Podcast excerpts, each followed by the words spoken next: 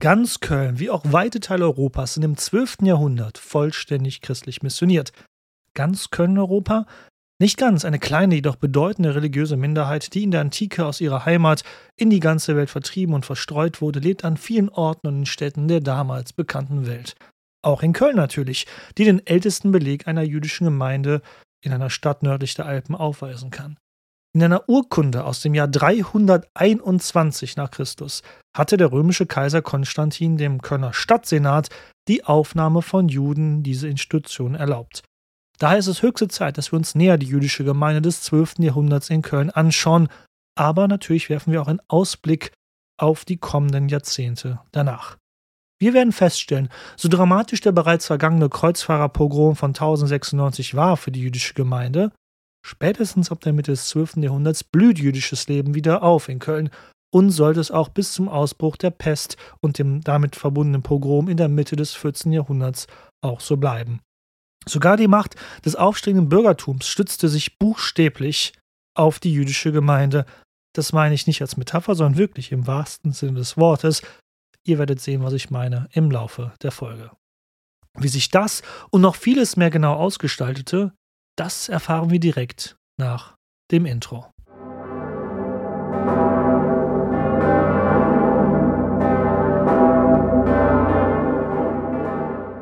Tja, und damit herzlich willkommen zurück zu Eine Geschichte der Stadt Köln, einem Podcast über die Geschichte der Stadt Köln, die über 2000 Jahre alt ist. Doch bis sie zu dem wurde, was sie heute ist, hat sie eine bunte und reiche Vergangenheit hinter sich. Sie kann daher als eine Art Mikrokosmos der europäischen Geschichte gelten. In diesem Podcast könnt ihr der Stadt beim Wachsen zuhören von den Römern bis heute. Die Geschichte der jüdischen Gemeinde Kölns ist leider nicht immer ganz greifbar in den ersten Jahrhunderten ihrer Existenz. Belegt war sie spätestens ab dem Jahr 321 nach Christus. Was nicht heißt, dass erst in diesem Jahr Juden im römischen Köln wohnten. Diese werden schon lange vorher in der Stadt gelebt haben. Worüber man sich bis heute aber nicht im Klaren ist, was geschah dann mit der jüdischen Gemeinde nach der Übernahme der Stadt durch die Franken im Frühmittelalter. War die Gemeinde zuvor geflohen in andere Gebiete des zerfallenen römischen Reiches? Waren sie doch in der Stadt geblieben und prägten weiterhin den Alltag? Das wissen wir leider nicht. Ein Mantel des Schweigens hüllt sich die nächsten Jahrhunderte darüber. Was wir wissen, ist, dass vor allem ab dem 9. Jahrhundert es aus dem Mittelmeerraum jüdische Migration an den Rhein gab. Vermutlich gab es schon um das Jahrtausend unter Erzbischof Heribert eine Synagoge in Köln. Wahrscheinlich ist sogar, dass bereits im 9. Jahrhundert es eine Synagoge in Köln gab. Die in Zeiten von Heribert erwähnte Synagoge war jedoch ein Neubau. Ausgrabungen im jüdischen Viertel am Rathausplatz, dem heutigen Rathausplatz, sehen auch anderweitig Anzeichen für jüdisches Leben in dieser Zeit. Doch erst im Jahr 1075 erfahren wir wieder von einer jüdischen Gemeinde in Köln in den historischen schriftlichen Quellen, so besagt die Vita Anonis, dass am Tag von Annos Tod, dem 4. Dezember 1075, oder 5. Dezember 1075, egal mal weiter, einen Samstag, also am Sabbat, die Juden in ihrem Viertel um den Kölner Stadtherrn getrauert hätten, der für sie als Schutzherr auftrat. Auch eine Synagoge in Köln wird hierbei erwähnt. Gut dokumentiert, vergleichsweise für jene Zeit, ist der Pogrom gegen die jüdische Gemeinde Kölns im Jahre 1096, dem wir hier eine eigene Folge gewidmet hatten. Falls ihr dazu eine Auffrischung braucht, hört einfach nochmal Folge 49 euch an. Hatte der Erzbischof am Anfang noch seine, in Anführungszeichen, Juden im Umland Köln zu verstecken vermocht, waren dann doch viele von ihnen von Mörderbanden aufgespürt und getötet worden. Warum ich seine Juden so komisch betone, das erfahrt ihr gleich noch. In der Mitte des 12. Jahrhunderts lag der Pogrom von 1096 bereits einige Jahrzehnte zurück. Niemand innerhalb der jüdischen Gemeinde wird aber die Ereignisse vergessen haben, egal ob als Überlebender, Nachgeborener oder als später Eingewanderter. Die Erinnerungen und die Grausamkeiten von damals werden sich in das kollektive Gedächtnis der jüdischen Gemeinde von Köln gebrannt haben. Und doch erblüht die jüdische Gemeinde Kölns in dieser Zeit wieder. Die Synagoge war 1115 spätestens wieder aufgebaut, nachdem sie im Jahr 1096 zerstört worden war. Das Schöne aus historischer Forschungssicht gesehen ist, dass wir auch hierbei jüdische Zeitzeugen haben, die darüber also berichtet haben. So schrieb der Jude Salomon Bar Simson im Jahr 1140 in seiner von ihm selbst angelegten Chronik, Zitat Köln, schöne Stadt, wo die Gelehrtenversammlung zusammenkommt. Und da Verdienst ja durch Verdienste zustande kommt, gingen von dort aus Leben, Lebensunterhalt und festes Recht für all unsere an allen Enden zerstreuten Brüder. Das ist durchaus mal ein positives Zeugnis für Köln, vor allem wenn man bedenkt, was man der jüdischen Gemeinde hier im Jahr 1096 angetan hatte. Das jüdische Viertel ist sogar größer als zu jener Zeit vor dem Pogrom von 1096. Wo liegt das Viertel nochmal genau? Es umfasst nun ein großes Rechteck quasi. Im Norden an die heutige kleine Budengasse, im Osten an den Altermarkt, im Süden an die Straße oben Mastpforten und im Westen an die Straße unter Goldschmied. Es lag damit größtenteils genau auf dem Gelände des in der Antike und Frühmittelalter sich befindlichen Prätoriums, dem römischen Statthalterpalast. Dessen Grundmauern lagen inzwischen aber unter einer Erdschicht und darauf baute die jüdische Gemeinde im Mittelalter ihr Viertel. Wo sich heute also das historische Rathaus der Stadt Köln wie auch der dazugehörige spanische Bau äh, stehen, befand sich einst der nördliche und östliche Teil des jüdischen Viertels. Straßennamen wie die Judengasse, die entlang des historischen Rathauses verläuft, zeigen noch heute davon. Im Süden angrenzend steht heute das Wallraf Richards Kunstmuseum. Im Jahr 1135 wurden im Schreinsbuch von St. Laurenz, das für das jüdische Viertel verantwortlich war, circa 30 Häuser, die hier im Besitz von Juden waren, aufgeführt. 1170 sind es dann bereits um die 50 Häuser. Die Menge der Häuser sagt aber natürlich nichts über die Anzahl der dort lebenden Menschen aus. Für 1130 geht die jüngere Forschung von rund 90 Menschen aus. Mit wachsendem Wohlstand vermehrte sich aber auch die Anzahl der Menschen dort pro Haushalt. So geht man 1170 bereits von rund 500 Menschen jüdischen Glaubens aus, die hier im Viertel lebten. Die Gemeinde wuchs also im 12. Jahrhundert vor allem durch Zuwanderung. Mit der wirtschaftlichen Blüte der Stadt war Köln natürlich ein Ziel jüdischer Migration so erfahren wir für das 12. Jahrhundert aus den historischen Quellen, dass vor allem aus Andernach, Duisburg, Koblenz, Frankfurt am Main, Trier, Würzburg und gar England Juden nach Köln kamen. Letztere waren wahrscheinlich vor allem Kaufleute, da Köln und London vor allem beste Handelsbeziehungen hatten. Das Thema Englandhandel hatten wir ja bereits ein wenig in der eigenen Wirtschaftsfolge im, also über die Wirtschafts, äh, die Folge über die Wirtschaft im Mittelalter. Doch wer jetzt denkt, dass das jüdische Viertel ein Ghetto sei, in das die Juden gesperrt wurden von der christlichen Mehrheitsbevölkerung hier auf dem ehemaligen Gelände des römischen Stadtteilpalastes, der irrt für diese Zeit. Denn Juden war es grundsätzlich eigentlich nicht verboten, auch in anderen Ecken der Stadt ein Haus zu erwerben. Von städtischer Seite gab es da keine Einschränkungen zu, dieser Zeit jedenfalls. Was aber jüdische Menschen dazu bewegte, nah beieinander zu wohnen, war unter anderem die Vorgabe, dass man als Jude am Schabbat nicht mehr als 2000 Schritte machen darf. Da man aber an dem Tag auch in die Synagoge soll, sollte das Haus in der Nähe am besten davon sein, sonst sorgte das für Ärger mit dem Rabbiner. Da der jüdische Glaube ebenfalls strenge Speisevorschriften hat, lebte man ebenso gerne zusammen, um beim jüdischen Bäcker einzukaufen oder Metzger. Aber natürlich sollte auch nicht außer Acht gelassen werden, natürlich, dass man vor allem in der Fremde zusammenlebte, um in einer bekannten Gemeinschaft und Kultur zu leben, eben auch um sich gegenseitig zu schützen.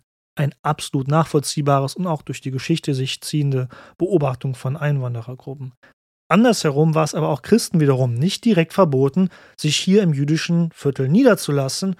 Das wird uns später auch noch die Riecherzeche aufzeigen. Und was, wenn man vorziehen wollte aus Köln? Vielleicht, wenn man irgendwo anders gehört hatte, dass man da besser leben könnte? Dann durften die Juden, also die jüdischen Einwohner, durchaus vorziehen, Natürlich gegen eine Gebühr beim Erzbischof. Aber so eine Freizügigkeit besaßen die meisten christlichen Untertanen Europa nicht. Kölns Juden sind in dieser Zeit bedeutende Kaufleute und haben den Friesen erfolgreich Konkurrenz gemacht und sie sogar fast abgelöst. Es leuchtet natürlich auch irgendwie ein, über ganz Europa, Nordafrika und den Nahen Osten verstreut, können die Juden in nahezu jeder Siedlung, Stadt oder Reich auf bestehende jüdische Gemeinden und damit auch auf örtliche Handelsnetzwerke zurückgreifen. Als blühender Wirtschaftsstandort und Handelsplatz lockte das natürlich jüdische Einwanderer auch nach Köln. Die weitere Entwicklung, die das berufliche Wirken der Juden massiv einschränken sollte ab dem 13. Jahrhundert, werde ich dann am Ende kurz beleuchten. Zu diesem Zeitpunkt sind die jüdischen Einwohner Kölns jedoch hauptsächlich Händler, die durch ihr aus damaliger Sicht globales Handelsnetzwerk an jedem bekannten Ort der damals bekannten Welt Freunde, Partner und Verwandte haben, die Zugang zu den lokalen Märkten hatten die mit den örtlichen Gepflogenheiten vertraut waren. Es ist noch eine Zeit, in der spätere Handelsmächte wie Venedig oder Genua noch nicht über große Handelsstützpunkte verteilt im Mittelmeerraum oder so verfügen, wie später im 13. Jahrhundert an der Balkanküste, im Mittelmeer oder gar auf der Krim.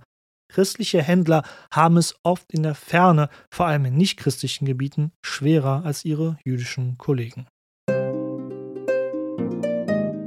Keine neue Folge mehr verpassen und auch die Kurzvideos von mir erhalten, dann abonniere doch eine Geschichte der Stadt Köln auf WhatsApp. Ihr müsst dem Link in den Shownotes folgen, denn leider lässt sich der Kanal nicht öffentlich über die WhatsApp-Suche finden. Ist leider so. Doofes Feature. Jetzt geht's weiter. Und so kam es, dass der Erzbischof von Köln, der Stadtherr, seine Juden nicht mehr missen wollte. Warum betone ich das seine so? Im römischen Köln können wir davon ausgehen, dass die Juden mit großer Sicherheit freie Bürger gewesen waren.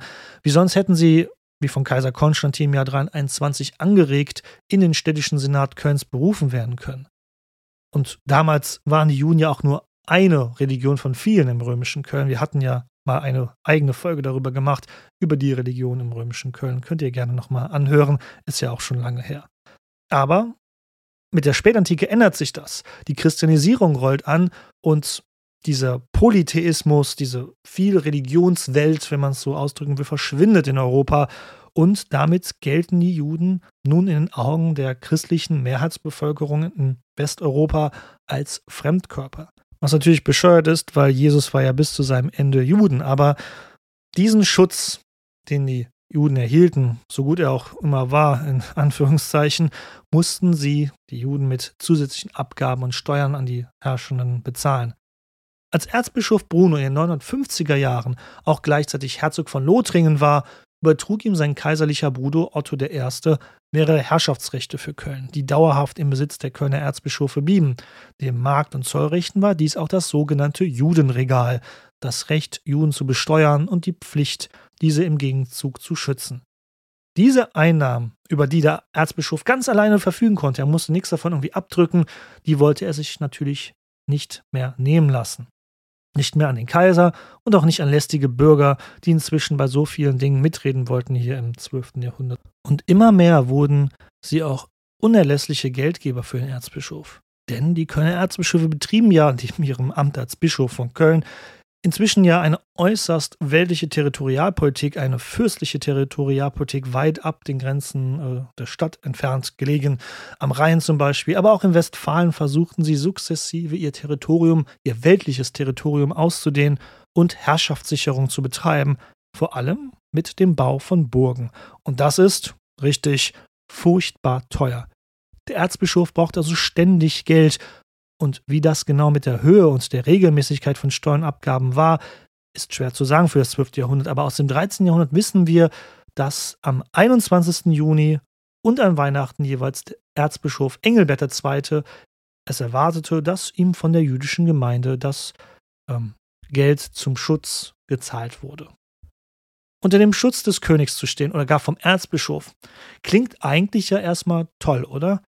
Das Problem ist nur, und das war ja vor allem 1096 der Fall, als der Pogrom in Köln stattfand, wie will man als König oder Kaiser alle Juden in seinem Reich schützen auf einmal? Kaiser Heinrich IV., ja, der Kaiser, der als Kind von Anno II. entführt wurde, hatte gar nichts gegen das Morden von 1096 in seinem Reich machen können. Er steckte in Italien fest und konnte nicht über die Alpen zurückkehren. Und selbst wenn, dann hätte Heinrich IV. vielleicht vor Ort in irgendeiner Stadt, in der er sich befand, das Morden vielleicht verhindern können. Aber in allen anderen Städten wäre dennoch kaum Rettung möglich gewesen. Der König konnte ja nicht überall zur gleichen Zeit vor Ort sein. Und auch der Erzbischof von Köln war ja oft weg als Reichsfürst und begleitete den Kaiser auf Feldzügen. Aber wenn er vor Ort war, dann, wenn er wollte, konnte er durchaus einen Unterschied machen und das wird im 12. Jahrhundert einmal sehr deutlich. Denn ab 1146 startet der zweite Kreuzzug. Zwischen September und Oktober des Jahres ruft der Kleriker und Gründer zahlreicher Zisterzienser-Klöster, schwieriges Wort, Bernhard von Clairvaux, ich kann kein Französisch, ihr wisst das, jedenfalls dieser Bernhard ruft in Köln den Erzbischof und dessen Bürger zum Kreuzzug auf. Der Kölner Erzbischof Arnold, wohl im Wissen, was das für die jüdische Gemeinde Kölns bedeuten kann, handelte aber umgehend und die gesamte jüdische Gemeinde Kölns ließ er dabei bei Königswinter auf die Wolkenburg, ins Siebengebirge bringen. Die Burg hatten wir erst vor kurzem hier sogar im Podcast besprochen. Dort sollten die jüdischen Einwohner Kölns ausharren, bis die marodierenden Kreuzfahrerheere abgezogen waren und auch diese ganze Kreuzfahrersache sich was abgekühlt hatte im Rheinland. Diese Wohltat, in Anführungszeichen, ließ der Erzbischof natürlich von der jüdischen Gemeinde sich gut extra bezahlen, denn Erzbischof Arnold erwartete, dass, nachdem die Kreuzfahrer abgezogen waren, man ihm ein großzügiges Geldgeschenk machte von jüdischer Seite. Sollten sie aber wieder erwarten, doch den Tod finden, trotz eigener Burg, dann hatte der Erzbischof das Recht sich ähm, erkauft, oder nicht, was heißt erkauft, sich das Recht rausgenommen, den sämtlichen Besitz und Hauseigentum der Juden anzueignen, falls sie eben durch ein neues Pogrom umkommen sollten, als Pfand quasi. Wie nett wirklich. Wenn man als Herrscher versagt, wird man auch materiell belohnt. Auf diese Weise und auch da sie berechtigt sind, Waffen zu tragen, überlebte die jüdische Gemeinde jedoch den drohenden Pogrom von 1146. Die durchziehenden Kreuzfahrer sind natürlich erbost, zünden zwar nicht das jüdische Viertel an, da der Erzbischof es durch seine Ministerialen und Wachleute sicherlich bewachen lässt, weil wie gesagt, er möchte das ja selber besitzen, sollten die Juden umkommen. Aber für eine gewisse Zeit sitzen die Juden fest in Königswinter auf der Burg. Zwei Opfer gab es dennoch leider zu beklagen. Zwei jüdische Jungs aus Königswinter hörten, dass die Kölner Gemeinde in der Burg nebenan waren. Die zwei Jungs gingen los und kamen auch zur Burg, nur davor hatte sich ein einzelner Kreuzfahrer hinbegeben, der selber versuchte, gewaltsam in die Burg einzudringen. Er konnte nicht in die Burg eindringen, sah aber die zwei jüdischen Jungs und ließ seinen Hass und seine Wut an diesen armen zwei Kindern aus und brachte sie auf brutalste Weise um. Als der Kölner Erzbischof das erfuhr, ließ er diesen Kreuzfahrer, diesen Christen, der diese Bluttat begangen hatte, ergreifen und selbst sofort hinrichten.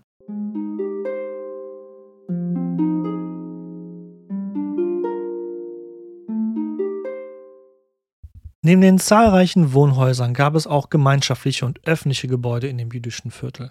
Gemeindehaus, Synagoge, Spital, Mikwe, Badehaus und Backhaus. Diese sind auch bei den Ausgrabungen auf dem heutigen Rathausplatz, dem Ort des mittelalterlichen jüdischen Viertels, in den letzten Jahren eindeutig nachgewiesen worden. Eine Synagoge sollte man nicht bloß als jüdische Variante einer katholischen Pfarrkirche ansehen. Neben Gottesdiensten erfüllte das Gebäude noch weitere zahlreiche Funktionen, Gelehrte tagten hier und hielten Diskussionen ab. Hatte das Gemeindegericht im Gemeindehaus als Urteil einen Eid oder eine Sühneleistung auferlegt, wurde dies in der Synagoge durchgeführt.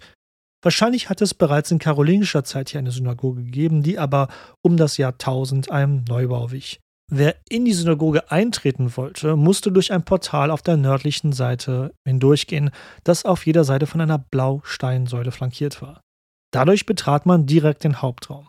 Er war 14 Meter lang 9 Meter breit und bis zur Decke waren es 10 Meter. Wer sich nach dem Eintreten nach links wandte und damit Richtung Rhein nach Osten und damit auch nach Jerusalem schaute, blickte auf den Toraschrein. Das Gebäude hatte zwei Stockwerke. Wenn man ins Obergeschoss ging, kam man ins Archiv und die Schreibstube. Vor allem die Ausstattung aus dem späten 13. Jahrhundert ist bekannt und gut erschlossen in der historischen Forschung. Die Innenwände des Gebäudes waren sehr schlicht gehalten. Der Boden hatte Fliesen aus Ton in unterschiedlichsten Farben. Auch in dieser Zeit wurde in der Mitte der Synagoge ein fünf Meter hoher Almemor aufgestellt. Ich hoffe, ich habe das richtig ausgesprochen. Eine Lesekanzel, die nicht die Juden selbst gefertigt hatten, sondern die Handwerker der Dombauhütte. Das ist echt interessant, weil die Handwerker dort natürlich Christen waren und man hätte auch meinen können, dass sie mit dem damaligen gerade erst begonnenen Neubau des heutigen Kölner Doms doch bereits schon volle Auftragsbücher hatten. Woher wissen wir genau, wie die Synagoge aussah? Das liegt daran, dass sie trotz weiterer Verwüstung im Jahr 1348 nicht zerstört wurde. Ich will nicht zu weit vorgreifen, aber zu Beginn des 15. Jahrhunderts wurde das Gebäude nach der endgültigen Vertreibung der jüdischen Gemeinde vom in unserer Timeline noch nicht existierenden Rat der Stadt Köln übernommen um es mal so auszudrücken. Das Gebäude hatte dann eine wechselvolle Geschichte als Rathauskapelle, Lagerhalle oder Heim eines Männergesangsvereins. Im Zweiten Weltkrieg wurde sie dann erst in Schutt und Asche zerbombt, aber da das Gebäude bis 1941 quasi unverändert blieb, oder halt weitestgehend unverändert blieb, ist viel darüber bekannt. Gibt natürlich auch Fotos davon. Ich schaue mal, ob ich welche davon finde und packe sie dann auf die Homepage und Social Media sowieso. Nach dem Krieg entschied man sich, die Kapelle und damit die ehemalige mittelalterliche Synagoge nicht wieder aufzubauen. So erst entstand überhaupt in der Nachkriegszeit der heutige Rathausplatz, den es aber bis 1945 gar nicht gegeben hatte, sondern der wirklich komplett zugebaut war mit Gebäuden. Nur mal so als kleiner Seiten Seitenhieb gegen die Kritiker des zum Zeitpunkt dieser Aufnahme befindlichen Museums Mikwa, was die jüdische Geschichte an diesem Ort wieder zum Leben bringen wird. Sollte der Museumsbau dann irgendwann fertig sein, vielleicht hört ihr den Podcast ja erst in der Zukunft, das Gebäude steht schon, dann könnt ihr an diesem Ort die mittelalterlichen Fundamente all jener Gebäude des Judenviertels sehen, aber auch das römische Prätorium euch anschauen, wieder, nämlich den Statthalterpalast aus der Antike. Ein anderes Gebäude ist erst sicher ab dem 13. Jahrhundert belegt, aber wahrscheinlich gab es im 12. Jahrhundert bereits eine eigene Frauensynagoge in diesem Viertel.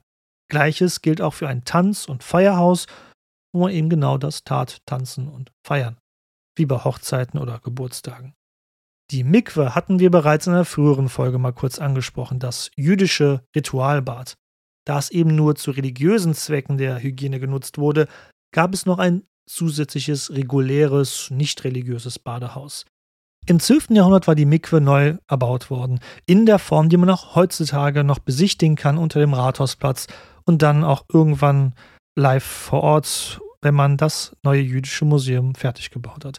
Man geht aber inzwischen aus, dass auch schon vorher hier ein anderes, ein Vorgängerbau, ein anderes rituelles Bades gegeben hat. Die Mikwe des 12. Jahrhunderts ist 17 Meter tief in den Untergrund eingelassen. 79 Stufen braucht es, bis man ganz unten angekommen ist. Das hat folgenden Grund. Wörtlich übersetzt bedeutet Mikwe nämlich herabfallendes Wasser. Es diente der rituellen Reinigung, wie beispielsweise vor einer Hochzeit. Die Regeln waren hierbei, dass für die spirituelle Reinigung es nicht erlaubt war, das Wasser künstlich herbeizuführen. Es durfte kein Wasser sein, das zuvor hier gepumpt oder eingeleitet worden war oder irgendjemand mit einem Eimer da Wasser reingekippt hat. Daher grub man tief in die Erde, bis man auf Grundwasser stieß, also auf natürliches Wasser, was also auf natürliche Weise hier einsickerte. Jedes Wasser ist natürlich, um Gottes Willen. Aber auf die Weise sickerte das Wasser von natürlicher Hand eben hier rein. Anders als ihre christlichen Nachbarn beerdigen die Juden ihre Toten nicht innerhalb der Stadt, direkt neben ihrem Gotteshaus, wie die Katholiken, also die Christen es neben ihrer Pfarrkirche machen zu jener Zeit. Der jüdische Friedhof liegt außerhalb der Stadt, im Süden, vor den Stadtmauern, dem sogenannten Judenbüchel. Der Judenbüchel wurde noch bis weit ins 17. Jahrhundert genutzt. Nahe des südlichen Stadttores nach Bonn heutzutage ist hier das Stadtviertel Raderberg. Dieser jüdische Friedhof blieb auch bis ins 20. Jahrhundert de facto erhalten, auch wenn dann schon lange dort keiner mehr beerdigt wurde. 1936 veranlassten die Nazis jedoch die Auflassung des Gebietes und bauten dort im gleichen Jahr eine Großmarkthalle, die bis heute noch dort steht. Die noch dort befindlichen Grabsteine und Gebeine wurden dann auf den neuen jüdischen Friedhof im Nordwesten der Stadt umgebettet, da wo die Linie 3 und 4 langfahren. Damit wollten die Nazis die jahrhundertelange Geschichte der jüdischen Gemeinde ausblenden. Zurück ins Mittelalter. Was fies war, Menschen, die beim erzbischöflichen Hochgericht zum Tode verurteilt wurden, wurden nie, wisst ihr ja, innerhalb der Stadt hingerichtet. Das war nicht zulässig, sondern Hinrichtung fand immer außerhalb der Stadt statt. Das war ein Ereignis mit vielen Abläufen. Der Todgeweihte wurde am Domhof dreimal gegen den sogenannten blauen Stein gestoßen, ein mittelalterliches Symbol der Hochgerichtsbarkeit. Frag mich nicht warum, ist einfach so, gab es in vielen Städten, wo die Hochgerichtsbarkeit von den Bischöfen oder Fürsten ausgeübt wurde.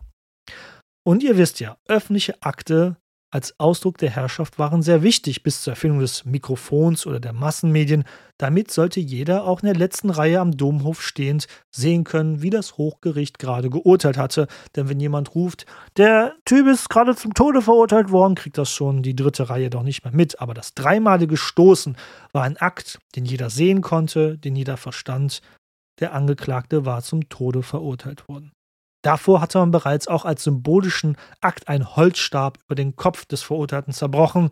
Aber gut, was hat jetzt die Verurteilung eines Angeklagten zum Tode mit dem jüdischen Friedhof zu tun, also vor dem Süden der Stadt? Die Verurteilten wurden nämlich hier hingebracht, auf den jüdischen Friedhof und wurden dann hingerichtet. Das fand die jüdische Gemeinde natürlich überhaupt nicht toll, dass Verbrecher auf ihrem Friedhof hingerichtet wurden. Und erst im Jahr 1266 sollten sie Erfolg haben mit ihrem Protest, denn da verbot der Erzbischof per Dekret, dass das Areal ausschließlich nur als jüdische Begräbnisstätte zu nutzen sei und Hinrichtung von, von da an, das wissen vielleicht viele auch von euch, erst ab da fing man an, das Melatenfeld westlich vor der Stadt als Hinrichtungsstätte zu benutzen. Ironischerweise wurde auf diesem Gelände der ehemaligen Hinrichtungsstätte, eben dem Melaten, dann um 1800 Kölns großer und erster Zentralfriedhof errichtet.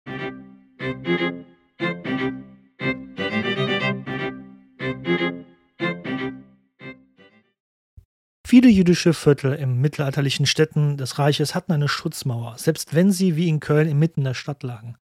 Auf diese Weise bilden sie eine Stadt in der Stadt. Doch in Köln ist das im 12. Jahrhundert nicht so. Mauern hat das Viertel zu dieser Zeit noch nicht. Man kann einfach hineingehen. Das freut vor allem die reichen und mächtigen Bürger der Stadt, nämlich die Mitglieder der Riecherzeche und die Chefen, müssen hier immer durch die Judengasse um zu ihrem Versammlungshaus, dem Haus der Reichen, zu kommen. Das Haus steht zwar theoretisch am benachbarten Altermarkt, aber der Eingang ist in der Judengasse. Aber warum steht das Haus der Riecherzeche im jüdischen Viertel? Vermutlich hatte es pragmatische Gründe. Das jüdische Viertel war quasi für die Christen neutraler Boden, eine Art Schweiz mitten in der Stadt. Hätte man das Haus an irgendeinem anderen Ort in der Stadt errichtet, hätte das sicherlich Ärger gegeben.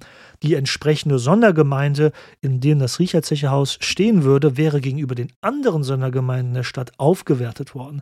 Das hätte sicherlich für Streit gesorgt, so es ja auch heutzutage oder früher Streit gab, wo die Hauptstadt eines Bundeslandes jeweils ist. Da sich aber die Riecherzeche als gesamtstädtische kommunale Bruderschaft sah, wollte man diesen Eindruck verhindern, eine Sondergemeinde, eine einzelne Sondergemeinde höher darzustellen als die andere. Es ist also wirklich, wie auch gesagt, so der Grund, warum Hauptstädte in Ländern oft einen eigenen Distrikt bilden, wie Washington DC oder Berlin oder so, die ja wirklich keinem eigenen Bundesstaat angehören oder sogar einen eigenen Bundesstaat bilden. Ein weiterer Grund, warum sich hier auch das Haus befand, es war geografisch in der Mitte des damaligen Stadtgebietes. Ihr wisst ja, was bei einer Immobilie am wichtigsten ist. Lage, Lage und nochmal Lage. Es musste gut fußläufig von allen Orten der Stadt aus erreichbar sein. Eine U-Bahn oder eine Nord-Süd-Fahrt gab es ja noch nicht. Und wie bereits erwähnt, das jüdische Viertel war kein abgeschlossenes Ghetto. Juden konnten sich theoretisch im gesamten Stadtgebiet niederlassen, ebenso Christen. Auch in jenem Bereich, wo sich mehrheitlich Juden ansiedelten. Die Pestpogrome von 1348-49 waren hier noch in weiter Ferne. Natürlich war das Leben der jüdischen Gemeinde nicht einfach, teilweise sogar lebensbedrohlich, wie bereits im Jahr 1096 geschehen beim Kreuzfahrerpogrom. Aber es gab auch Phasen des vergleichsweise guten Miteinanders. Buchstäblich ist das bei eben diesem Versammlungshaus der Riecherzech zu erkennen, das im östlichen Teil des Viertels lag, wo die Chefen getagt haben, die Riecherzeche getagt haben und wo auch das erste Kölner Stadtsiegel sich befand. Bis zum 14. Jahrhundert sollte es trotz der reichen Eigentümerschaft, das Haus der Reichen, sollte ein sehr bescheidenes Gebäude bleiben, bevor dann hier später das Rathaus, das heutige Rathaus gebaut wurde. Nicht nur, dass das Haus der Riecherzeche selbst hier sich im jüdischen Viertel befand, ist eine Besonderheit. Es ist wirklich auf die Mithilfe der jüdischen Gemeinde angewiesen gewesen. Denn damit es statisch gesehen hier existieren kann und nicht einkrachte, nutzte der Hauptbalken des Hauses der Reichen ein nördlich angrenzendes jüdisches Haus als Stütze. Also wirklich der Stützbalken lag auf einem anderen jüdischen Haus. Und ja, wenn ihr Hauseigentümer seid, könnt ihr vielleicht verstehen, dass was nicht so gerade toll ist, auf ein anderes Nachbarhaus angewiesen zu sein, äh, dass das eigene Haus stehen bleibt. Aber was sagt das aus für uns? Dass dies ein Zeichen von Vertrauen gegenüber den jüdischen Nachbarn war. Von beiden Hauseigentümern besser gesagt. Denn auch der jüdische Hauseigentümer muss natürlich sicher sein, dass der Druck des Nachbarhauses nicht sein eigenes Haus kaputt machen würde. Ja. Moderne Statiker und der heutige Brandschutz wären wohl sehr entsetzt, aber das meinte ich halt im Intro mit dem ähm, buchstäblichen Stützen auf die jüdische Gemeinde, dass die reiche Bevölkerung Köln sich auf die jüdische Gemeinde stützt. Wie war die jüdische Gemeinde eigentlich organisiert? Sie stellt nämlich mit ihrer Existenz in Köln nicht nur eine Religionsgemeinde dar, sondern ist darüber hinaus auch eine eigene Art, eine quasi eigene Sondergemeinde in Köln. Damit gingen für die Juden alle Aufgaben und Pflichten einher, die auch die anderen Sondergemeinden Kölns innehatten, und teilweise wurden der jüdischen Gemeinde sogar mehr Kompetenzen zugestanden. Die weltliche Gerichtsbarkeit durften sie ganz alleine untereinander ohne die Einmischung des Erzbischofs ausüben, das war gänzlich ihnen überlassen.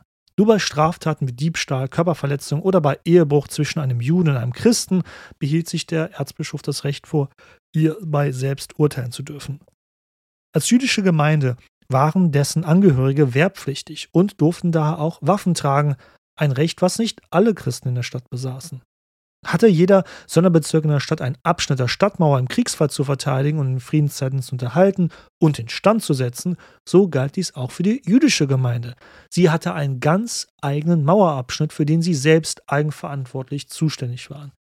Auch das zeigt, dass für eine gewisse Zeit das Leben von Juden und Christen in von einem gewissen Maß an Vertrauen geprägt war, denn es werden auch Kölns jüdische Männer auf ihrem Mauerabschnitt gewesen sein, die erfolgreich unter der Gefahr ihres eigenen Lebens die beiden Angriffe von Kaiser Heinrich V. im Jahr 1106 und 1114 abgewehrt haben. Wer den Mauerabschnitt sehen will, den einst die jüdische Gemeinde im 12. Jahrhundert verteidigen musste, der kann dies bis heute tun. Geht einfach zum Zeughaus in der Zeughausstraße.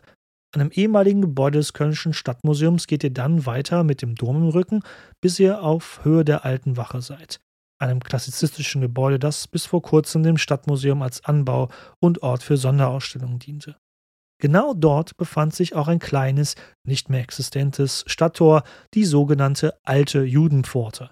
Alt deshalb, weil ab 1180 mit dem Bau einer größeren, weiter ausgedehnten Stadtmauer begonnen werden sollte. Von da an war der Mauerabschnitt für die jüdische Gemeinde und ein nach ihm ein kleines benanntes Stadttor im Nordosten der Stadt, nahe des Rheins bei St. Kunibert und dem heutigen Theodor-Heuss-Ring, also deren, deren Abschnitt ab 1180. Eben einem Bereich der Vorstadt in Niederich. Keine Sorge, auf der Homepage werde ich vieles, was ich in der Folge erwähne, mit Karten und Bildern versehen. Vor der Erfindung der modernen Artillerie mit Schießpulver waren Belagerungen ein mühevolles und verlustreiches Unterfangen für den Angreifer. Entweder hungerte man die Bevölkerung aus, bis die Belagerten aufgaben, dabei aber stets in Gefahr, als Belagerer selbst zu verhungern oder durch Entsatzangriffe im Rücken unterzugehen. Daher setzte man als Angreifer gerne auf Verrat oder Bestechung innerhalb der belagerten Stadt bzw. Burg. Und ihr wisst, eine Mauer könnte noch so imposant sein, Sie war nur so effektiv wie die Menschen, die sie bewachten. Das war nicht der Fall, wenn genauso etwas geschah.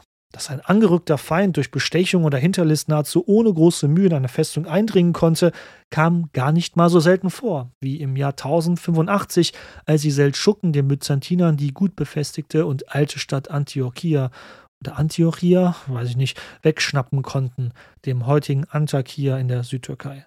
Dass hier bei der jüdischen Gemeinde in Köln also ein eigener, ganzer Mauerabschnitt eigenverantwortlich überlassen wurde, zeugt vom Vertrauen innerhalb der christlichen Mehrheitsbevölkerung, zumindest für diesen Zeitraum. Was war die weitere Organisationsstruktur der jüdischen Gemeinde? Als quasi eigene Sondergemeinde hatte auch die jüdische Gemeinde gewisse Ämter, um sich nach innen, aber auch nach außen hin zu organisieren. Vieles davon kommt uns bereits vom Aufbau her bekannt vor, seien es die Sondergemeinden oder die Riecherzeche. Der Gemeindevorsteher war der sogenannte Judenbischof. Dieser zeitgenössische Titel des jüdischen Gemeindevorstehers kann jedoch missverständlich sein. Der Judenbischof musste nicht zwangsläufig ein Rabbiner sein, und seine Aufgaben waren weitestgehend rein weltlich. Er war der Vorsteher der jüdischen Gemeinde und wurde jeweils für ein Jahr aus der Mitte der jüdischen Gemeinde gewählt. Eine Wiederwahl war zulässig und kam wohl des Öfteren vor. Wahrscheinlich hat es ihn schon vorher gegeben, aber belegt ist dieses Amt erst in den Quellen seit 1135, auf Lateinisch als Episcopus Judeorum benannt. Die jüdische Schreinskarte von St. Laurenz nannte für dieses Jahr einen Mann namens Bruningus als amtierenden Judenbischof. Als Leitungsgremium besaß die jüdische Gemeinde den sogenannten zwölfköpfigen Judenrat, dieser bestand aus einigen Rabbinern, wie auch jüdischen Gelehrten, aber auch ganz normalen, angesehenen männlichen Mitgliedern der Gemeinde. Woher wir das alles wissen? Die Anzahl der Wohnhäuser, der Gebäude wie der Mikwe, den Institutionen oder auch die einzelnen Namen, das, liebe Leute, verdanken wir den Schreinsbüchern, jenen Einträgen auf großen Pergamentsbögen, die die Bürger Kölns ab dem 12. Jahrhundert eigenständig anfertigten und sie auch aufbewahrten. Da besonders die Sondergemeinde von St. Laurens bereits um 1130 damit anfing, Einträge wie Liegenschaftsverzeichnisse und Rechtsgeschäfte oder Bürgerlisten aufzuführen, bekommen wir einen guten Einblick auf das jüdische Viertel jener Zeit. Denn was die Schreinsbücher anging, übernahm die Sondergemeinde St. Laurens dies nicht nur für die christlichen, sondern auch die jüdischen Einwohner des Bezirks. Denn geografisch lag das jüdische Viertel komplett im Pfarrsprengel von St. Laurenz. Zuerst schrieb man sowohl christliche als auch jüdische Einträge auf das gleiche Pergamentsblatt. Ab 1230 dann jeweils getrennt in einem Schreinsbuch der Christen und einem der Juden. Das muss man aber nicht als Akt der Entzweiung sehen. Vielmehr war man bedacht, beiden Seiten eine bessere Übersicht über die Rechtsgeschäfte zwischen Christen und Juden zu bieten. Das jüdische Schreinsbuch von St. Laurens wurde hierbei auf Hebräisch geführt. Der Eintrag wurde dann übersetzt ins Lateinische und dann in das christliche Schreinsbuch kopiert. Oder umgekehrt. Diese Praxis zeigt, wie groß das Vertrauen war bei den Geschäften in Köln zwischen Juden und Christen in Köln für diese Zeit. Ich glaube, ich habe Köln ein bisschen zu oft gesagt. Egal. Das Interessante ist auch, dass männliche Juden wohl auch in den Führungsgremien der Sondergemeinde von St. Laurenz, also der christlichen Sondergemeinde von St. Laurenz, selbst aktiv waren. So bezeugt das älteste Schreinsbuch dort von einem Eckbert, mit dem Zusatz der Jude hinter seinem Namen, dass er einer der beiden Bürgermeister war, also der Sondergemeinde. Damit war wirklich ein Jude einer der beiden jährlich gewählten Bürgermeister der Sondergemeinde von St. Laurenz gewesen und wurde dort auch als Mitglied des Amtleutekollegiums später aufgeführt. Daneben hören wir auch von seinem Sohn, Vordolf genannt.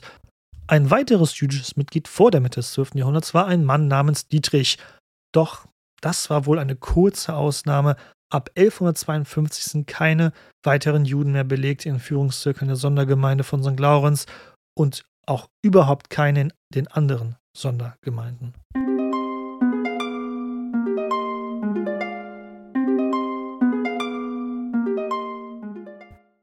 Das war jetzt alles sehr viel Input. Was können wir denn soweit festhalten? Wir haben hier im 12. Jahrhundert eine gut vernetzte jüdische Gemeinde im christlichen Heiligen Köln. Sie gilt zu dem Zeitpunkt als die größte jüdische Gemeinde des Reiches.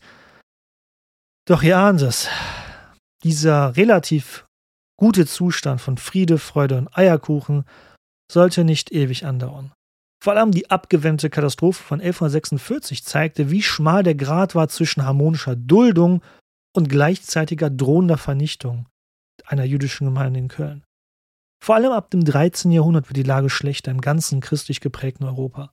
Mit den Beschlüssen des Laterankonzils im Jahr 1215 in Rom durch den Papst und die Bischöfe der Kirche werden die Juden in der gesamten christlichen Welt immer mehr eingeschränkt und ausgegrenzt. Sie müssen nun sich auch von der Kleidung her deutlich als Juden kenntlich machen, sei es ein spitzer Hut oder einen farbigen Stoffaufnäher auf dem getragenen Oberteil. Der Judenstern aus der Nazizeit findet darin sein Vorbild. Davor hätte man nicht zwangsläufig auf den Straßen Kölns oder in anderen Städten einen Juden von einem Christen an dem bloßen Anblick seiner Kleidung unterscheiden können. Juden werden damit auch nach und nach aus nahezu sämtlichen Berufen herausgedrängt. Vor allem aus den Berufsgruppen, die zunftpflichtig werden oder die Mitgliedschaft in einer Kaufleutegilde erfordert. Warum traten Juden da nicht einfach der Zunft oder der Gilde bei? Das war mit zunehmender Zeit unmöglich, denn Zünfte und Gilden sahen sich nicht nur als bloße bürokratische Berufsgenossenschaften, sondern ebenso als religiöse, sprich christliche Bruderschaften, die auch Prozessionen unternahmen und gemeinsam gebetet haben und Kirchen gestiftet haben und so weiter. Damit war Juden eine Mitgliedschaft als Andersgläubige verwehrt. Wenn wir dann im Jahr 1300 ankommen, hat sich die Situation deutlich verschlechtert im Vergleich zum 12. Jahrhundert. Im Jahr 1290 wurden Juden, alle Juden aus England ausgewiesen. 1306 geschah das gleiche in Frankreich. Nach einer erneuten Duldung wurden sie 1394 wieder aus Frankreich gewaltsam vertrieben. Im Reich, das territorial und politisch im Spätmittelalter völlig zersplittert und dezentral gegliedert war, geschah dies ab dem 14. Jahrhundert ebenfalls an vielen Orten. Auch in Köln verschlechtert sich die Lage für die jüdische Gemeinde. Um das Jahr 1300 herum wird nun nachts das jüdische Viertel mit Toren verriegelt und im Osten zum belebten Altermarkt hin errichtet die jüdische Gemeinde im Jahr 1310 eine große Schutzmauer nach Osten hin. Zu sehr fürchtet man nächtliche Angriffe oder Brandanschläge. Wer nicht für die jüdische Gemeinde arbeitet als Bäcker, Handwerker oder Arzt, dem bleiben nicht wirklich viele Möglichkeiten, seinen Lebensunterhalt zu tätigen. Der Vorwurf, dass Juden Wucherer seien, sollte ein gefährlicher Sprengsatz sein, der stets die Gefahr barg, Ausschreitungen gegen Juden anzufachen. Und das würde sich beim Ausbruch der Pest im Jahr 1348 in Rheinland zeigen. Aber da kommen wir dann ein anderes Mal hin. Das soll es für diese Folge erstmal gewesen sein. Trotz des düsteren Ausblicks hoffe ich, dass euch die Folge gefallen hat. Denn die Gewalt, Ausgrenzung und Vertreibung von Juden im mittelalterlichen Europa ist ein wichtiges Thema. Ich wollte mit dieser Folge, ohne irgendwie auch ansatzweise das zu verharmlosen, auch aufzeigen, wie geprägt und bereichert Köln vom jüdischen Leben gewesen ist, dass ein wichtiger Teil der Kölner Geschichte ist und dass für eine gewisse Zeit einigermaßen es auch in vergleichsweise friedlicher Koexistenz im Hochmittelalter jüdisches Leben gegeben hat. Die jüdische Gemeinde wird uns natürlich künftig immer wieder begegnen im Verlauf des Podcasts. Zum Ende gilt es natürlich wieder Danke zu sagen. Vielen Dank dieses Mal an die Leute, die mir ein Trinkgeld über PayPal gegeben haben. Das sind dieses Mal Claudia, Antje, Maren, Wolfgang, Silvia, Patrick, Christian, Manuela, Ida Maren und Helga. Vielen lieben Dank. Danke auch an meine Patreons, die mir eine langfristige Finanzierung dieses Podcasts ermöglichen. Was diente mir dieses Mal als Quelle? Ui, so einiges. Natürlich das Standardwerk von Hugo Stehkemper und Karl Dietmar über Köln im Hochmittelalter, dann zwischen Dom und Davidstern Jüdisches Leben in Köln von Anfängen bis heute von Kirsten Serup-Billfeld. Zwei Jahrtausende jüdischer Kunst und Kultur von Jürgen Wilhelm war auch dabei. Ebenso das Buch Das jüdische Köln Geschichte und Gegenwart von Barbara Becker-Jackli. Die vollständige Literaturliste findet ihr wie immer auf meiner Homepage. Die nächste Folge schauen wir uns mal die Menschen in der Stadt an, so die, die wir greifen können. Wie haben sie gelebt? Wer waren sie? Kann man das überhaupt schon ganz greifen? Wir versuchen es einmal und schauen uns vor allem die Familien der Kaufleute und der Ministerialen an, die sich aufmachen, Kölns weitere Geschichte weiter zu prägen, ob als Mitglied der Riecherzeche, der Chefen oder als reiche Händler. Es ist das 12. Jahrhundert, wo all jene Namen aufploppen, von den späteren Kölnern Patriziern oder bei uns ja eher Geschlechter genannt, die der Stadt nachhaltig ihren Stempel aufdrücken Seid gespannt, vor allem auf ihre lustigen Namen. Bis dahin, gehabt euch wohl, empfehlt mich weiter und Mardet Jod.